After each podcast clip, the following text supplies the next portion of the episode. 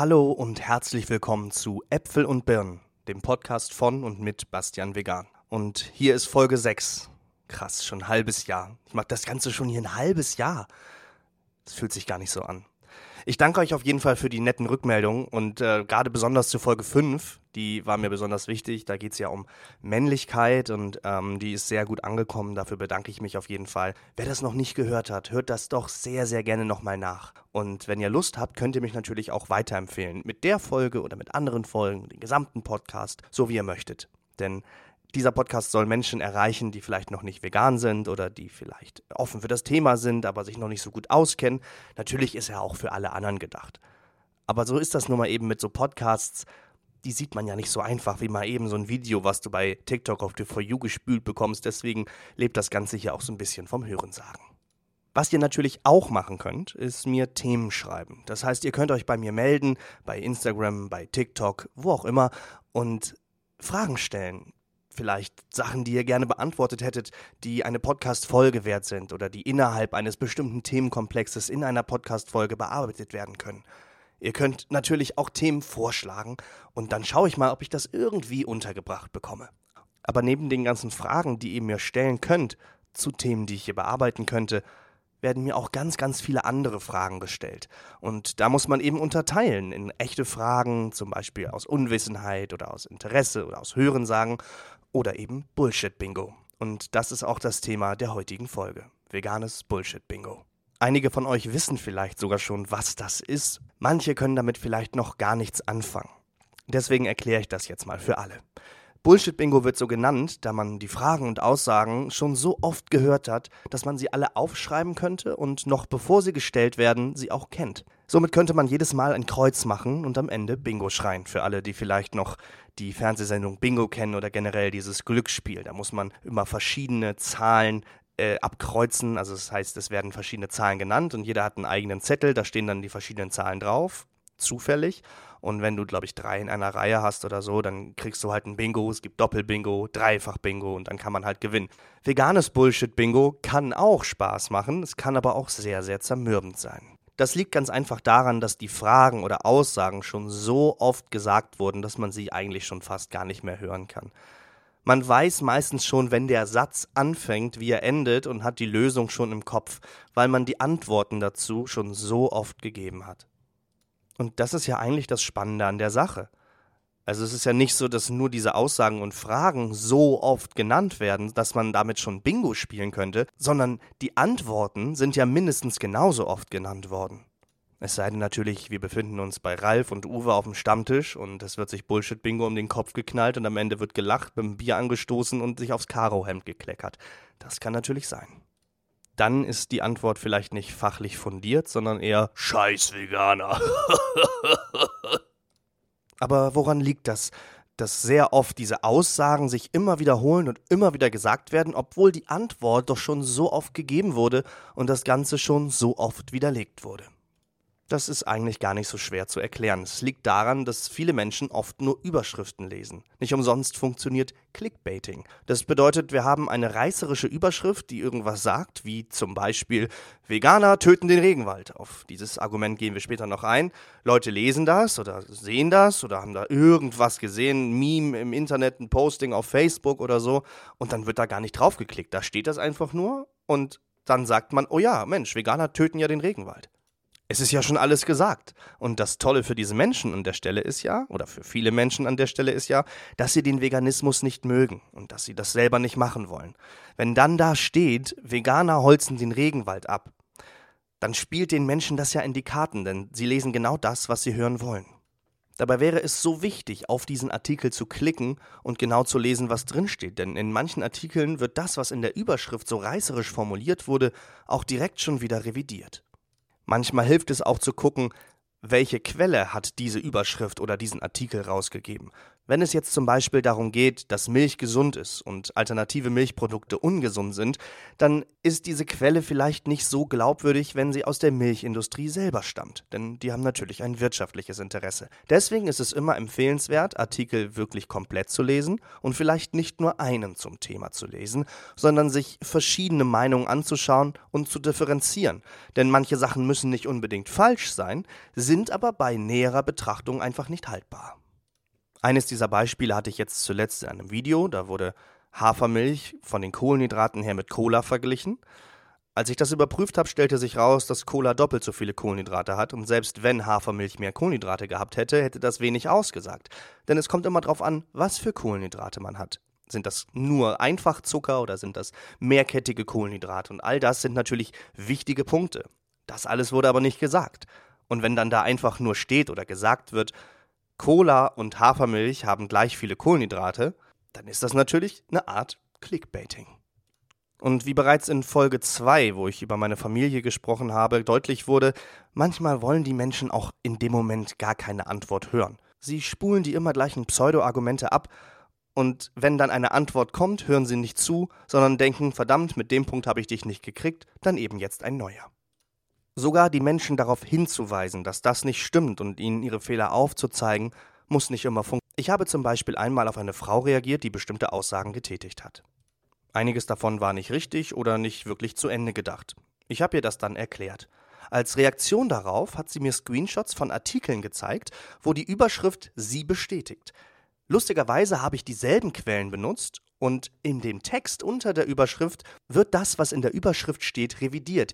Denn die Überschrift ist quasi nur das Vorurteil gewesen, welches theoretisch hätte in Anführungsstrichen stehen müssen, weil das eben diese allgemeine Bullshit-Bingo-Meinung ist. Sie hat sich auf diese Überschrift bezogen und hatte in ihrem Video den Screenshot von der Überschrift und dem Artikel. Und in dem Artikel konnte man in dem Video lesen, dass das, was sie da gerade sagt, überhaupt nicht stimmt. Das hat sie aber nicht interessiert. Sie wollte es überhaupt nicht lesen. Sie hat die Überschrift gelesen und das hat ihr gereicht. Und ganz genau so kommen so viele Vorurteile zustande. Und einige davon stelle ich euch heute vor. Es sind wirklich eine ganze Menge und deswegen befasse ich mich natürlich in dieser Folge nicht mit allen Punkten, aber mit einer kleinen Auswahl. Und vielleicht mache ich nochmal eine Folge über andere Bullshit-Bingo-Themen. Aber fangen wir doch mal mit der ersten an. Und das ist auch schon gleich eine meiner Lieblings-Bullshit-Bingo-Aussagen, nämlich der Regenwald. Und viele Leute, die sich vegan ernähren oder auch Aktivismus betreiben, die werden wahrscheinlich jetzt schon den Kopf schütteln, mit den Augen rollen oder denken, ah ja, natürlich, der Regenwald. Was ist hier das Klischee? Wusstest du eigentlich, dass für deinen Konsum, für dein Soja der Regenwald abgeholzt wird? Veganer sind dafür verantwortlich, dass der Regenwald stirbt. Warum auch immer hat sich irgendwann gefestigt, dass VeganerInnen den Regenwald abholzen. Das liegt vermutlich daran, dass im Regenwald besonders viel Soja angebaut wird, wofür dann der Regenwald leider gerodet wird. Das ist natürlich ein Problem und auch nicht zu unterstützen. Nun ist es ja klassischerweise so, dass VeganerInnen oft Sojaprodukte konsumieren.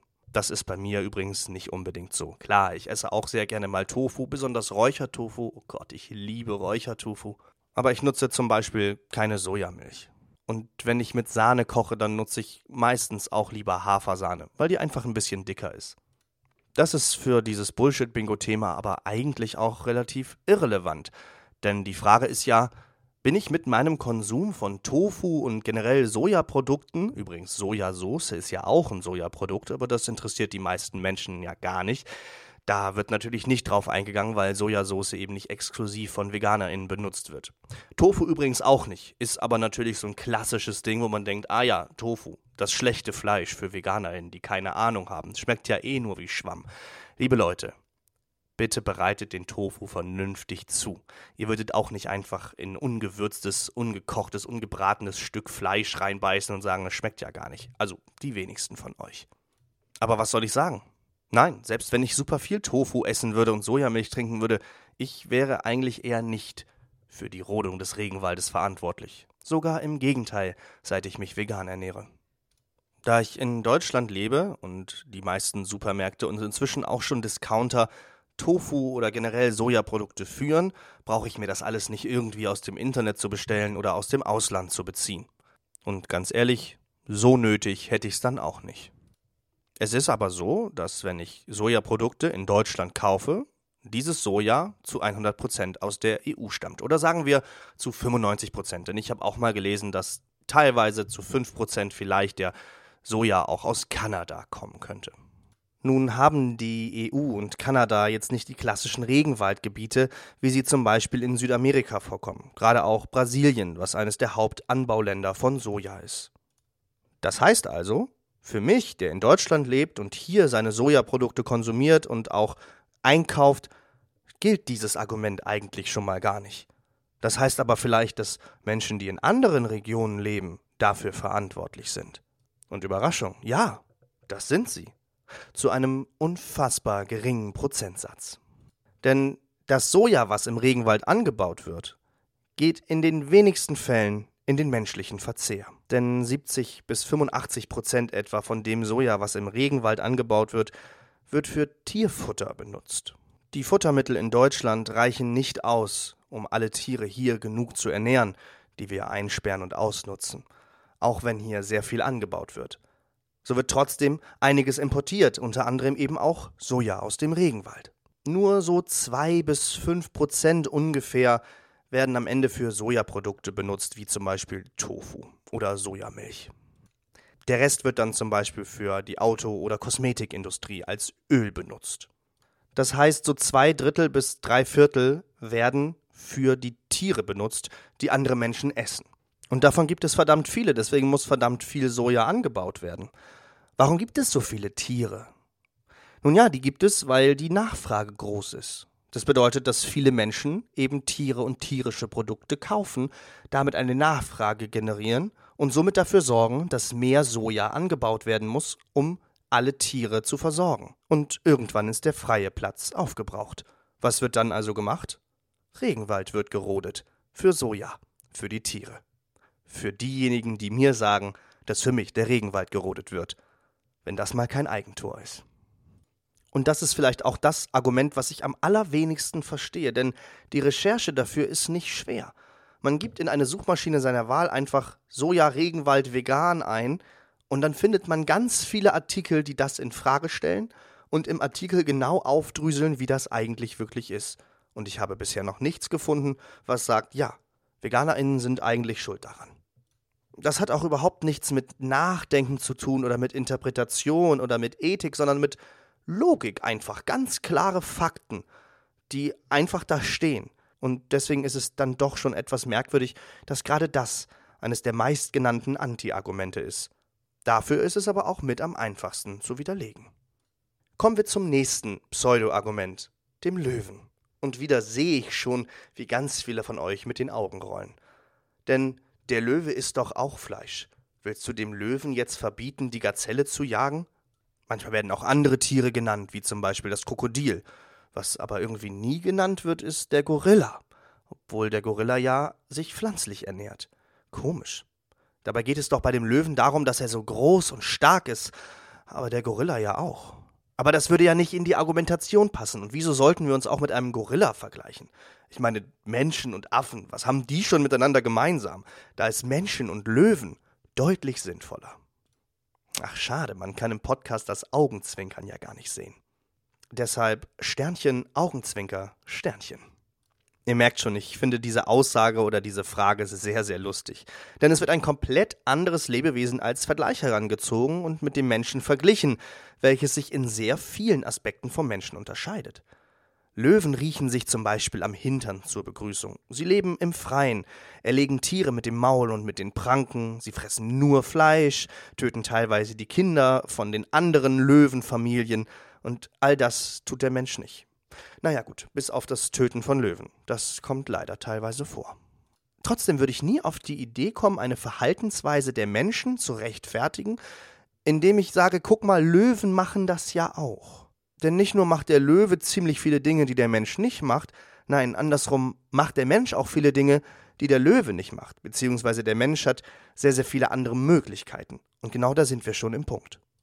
Ein Mensch ist ein instinktreduziertes Lebewesen, also entscheidet vieles bewusst und geplant, durch gewisse Instanzen wie das Es und das Über-Ich, was dann am Ende das Ich formen. Das Es, das Triebhafte und das Über-Ich, das Rechtschaffende, das Gesellschaftliche, das ethisch Korrekte. Diese beiden Instanzen stehen eigentlich in Konkurrenz miteinander. Kleines Beispiel dafür, das S könnte dir sagen, schlag ihn einfach. Das Über-Ich sagt, nein, das ist nicht korrekt, du würdest Ärger bekommen, das ist keine vernünftige Handlung und daraus bildet sich dann dein Ich zu sagen, okay, ich habe eine Wutemotion, die sorgt vielleicht dafür, dass ein Impuls in mir gestartet wurde, das Über-Ich in mir sorgt aber dafür, diesem Impuls nicht nachzugeben, und genau das hat der Löwe nicht. Der Löwe kann sich nicht selbstbewusst entscheiden, etwas anderes zu fressen als das, was er gerade bekommt, oder was eben aus Fleisch ist, denn der Löwe kann als Karnivor in freier Wildbahn ohne Hilfe nicht wie der Mensch oder gewisse Haustiere vegan essen. Er kann auch nicht in den Laden gehen. Er hat kein Ethikverständnis und kann auch nicht verstehen, warum dies oder jenes problematisch wäre. Außerdem ist es ja auch gar nicht problematisch, dass Lebewesen sterben. Das ist ja gar nicht das große Problem, das ist sogar normal. Problematisch wird es nur dann, wenn es eine andere Möglichkeit gäbe. Denn der Löwe züchtet nicht wie der Mensch Tiere, hält sie gefangen und lebt im kompletten Überkonsum. Und wie gesagt, der Löwe kann sich nicht entscheiden. Er geht nicht in den Laden und sagt, auch heute esse ich mal einen Salat, weil mir tut die Gazelle so leid. Er hat das Verständnis dafür nicht. Er hat nicht die Wahl. Er hat nicht mal die biologische Voraussetzung. Bestimmte Haustiere zu Hause, die eigentlich mehr Fleisch essen würden, könnten wir vegan ernähren, wenn wir nun dafür sorgen, dass dieses Tier die richtigen Nährstoffe bekommt und diese auch verwerten kann. Das könnte mit dem Löwen nicht einfach machen. Und deswegen ist der Vergleich mit dem Löwen irgendwie auch einfach nur lächerlich.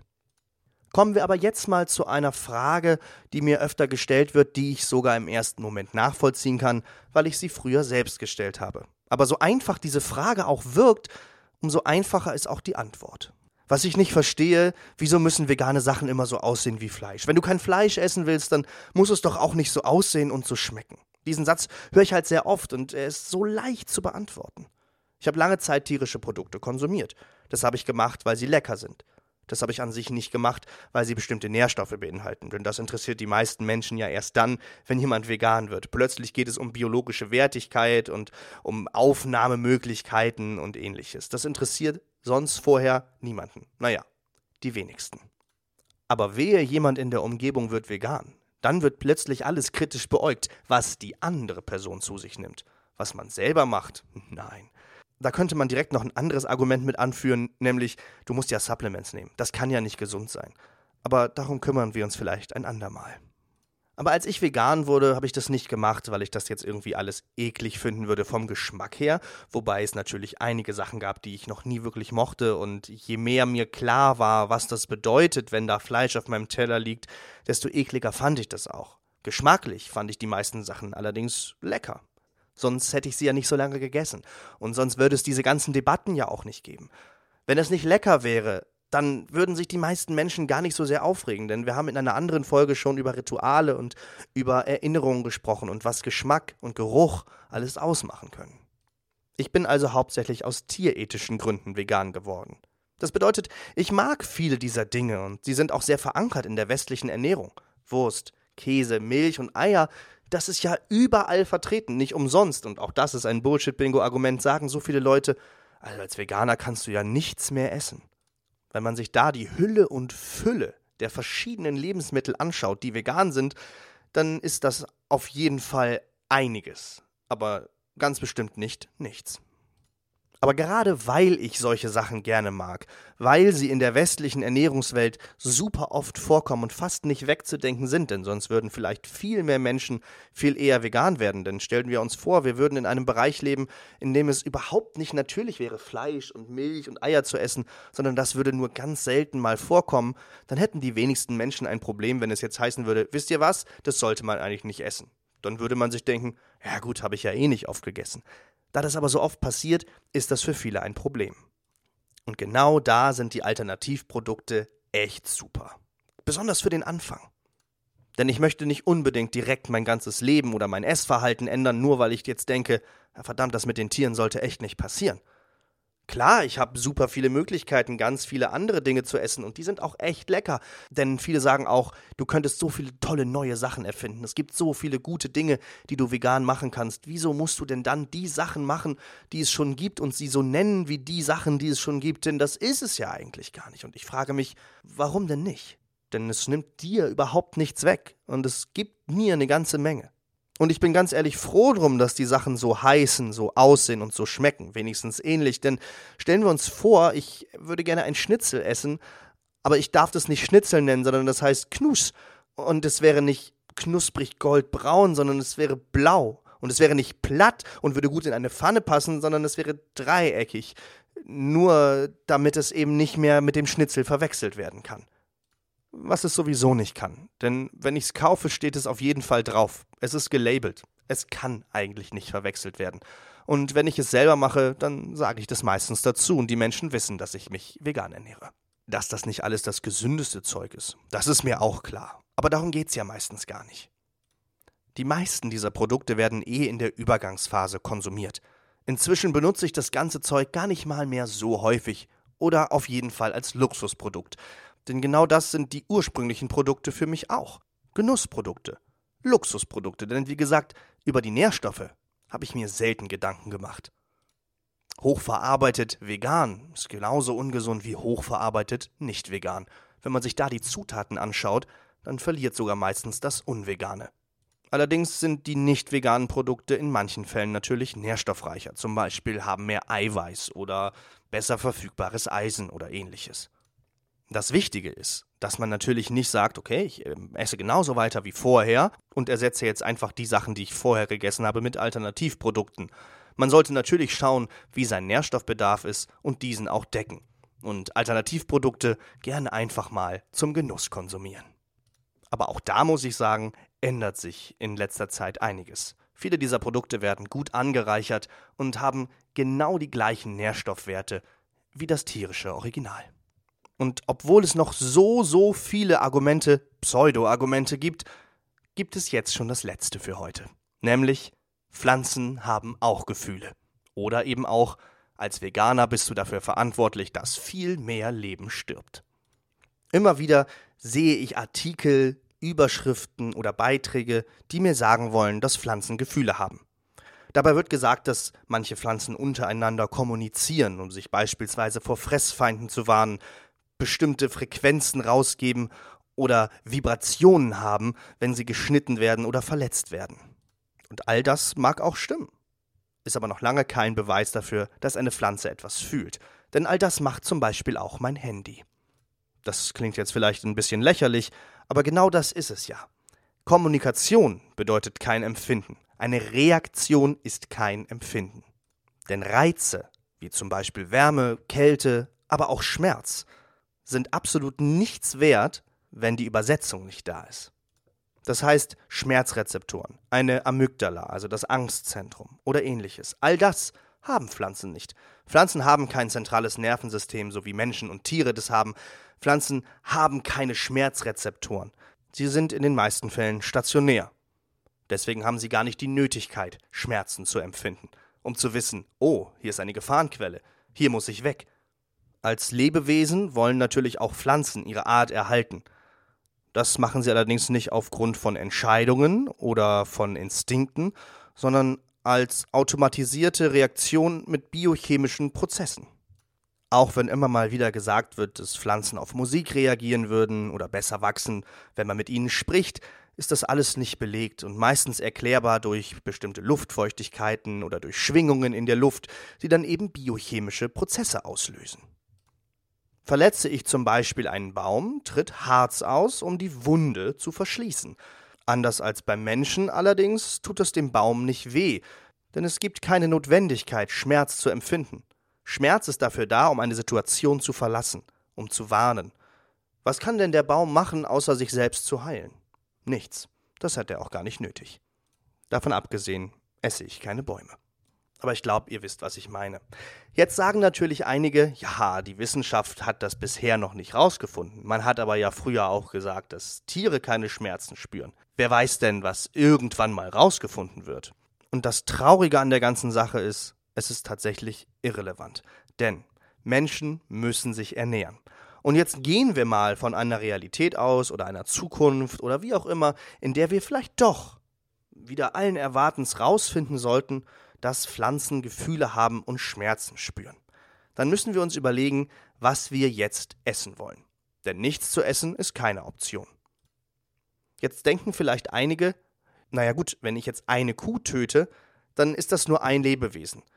Wenn ich jetzt aber vielleicht einen Salat esse, sind super viele Lebewesen, Pflanzen, dafür gestorben. Na, dann kann ich doch viel lieber die Kuh essen. Oder ich esse die Kuh und nur ein bisschen Salat und dann sorge ich für nicht so viel Leid. Das ist aber ein unglaublicher Trugschluss, denn was an dieser Stelle sehr häufig vergessen wird, ist, dass diese Tiere ja auch etwas essen müssen. Und die essen eigentlich immer herbivor, also rein pflanzlich. Nun haben wir momentan um die 80 Milliarden sogenannte Nutztiere und um die 8 Milliarden Menschen. Das bedeutet, dass Tiere, die zum Beispiel als Kuh deutlich mehr essen als ein Mensch am Tag und zehnmal so viel vorhanden sind wie der Mensch, deutlich mehr Pflanzen essen, als Menschen das tun könnten, selbst wenn sich alle nur noch pflanzlich ernähren würden. Das heißt, auch in einer Realität, in der Pflanzen Gefühle hätten, würden die Menschen, die Tiere konsumieren, nicht nur den Tieren schaden, sondern auch deutlich mehr Pflanzen. Aber wir befinden uns ja in einer anderen Realität, in der eigentlich klar ist, dass Pflanzen keine Gefühle und keine Schmerzen empfinden, weil das einfach biologisch nicht möglich ist. Das bedeutet also, es gibt Menschen, die sagen, es könnte ja sein, dass Lebewesen, die nichts fühlen, vielleicht doch was fühlen, und deswegen ist das schlecht, was du machst, weil du diese Lebewesen konsumierst während sie selber Lebewesen konsumieren, die nach aktuellem Wissensstand definitiv etwas fühlen, gleichzeitig, weil sie ja nicht nur Fleisch und tierische Produkte konsumieren, auch Pflanzen konsumieren, genauso wie ich es tue, und die Tiere, die sie essen, noch viel mehr Pflanzen konsumieren. Das bedeutet, wie man es dreht und wendet, am Ende ist der Veganismus die leidfreiste Alternative. Es gibt noch so, so, so viele Bullshit-Argumente, die ich gerne nochmal in einer anderen Folge näher beleuchte. Schreibt mir bis dahin gerne, wie euch die Folge gefallen hat, bewertet sie, wenn ihr könnt, teilt sie mit Freunden und Familie, erzählt davon und vor allem werdet vegan. Ansonsten freue ich mich, dass ihr bis hierhin zugehört habt. Macht es gut, bis zum nächsten Mal. Ciao.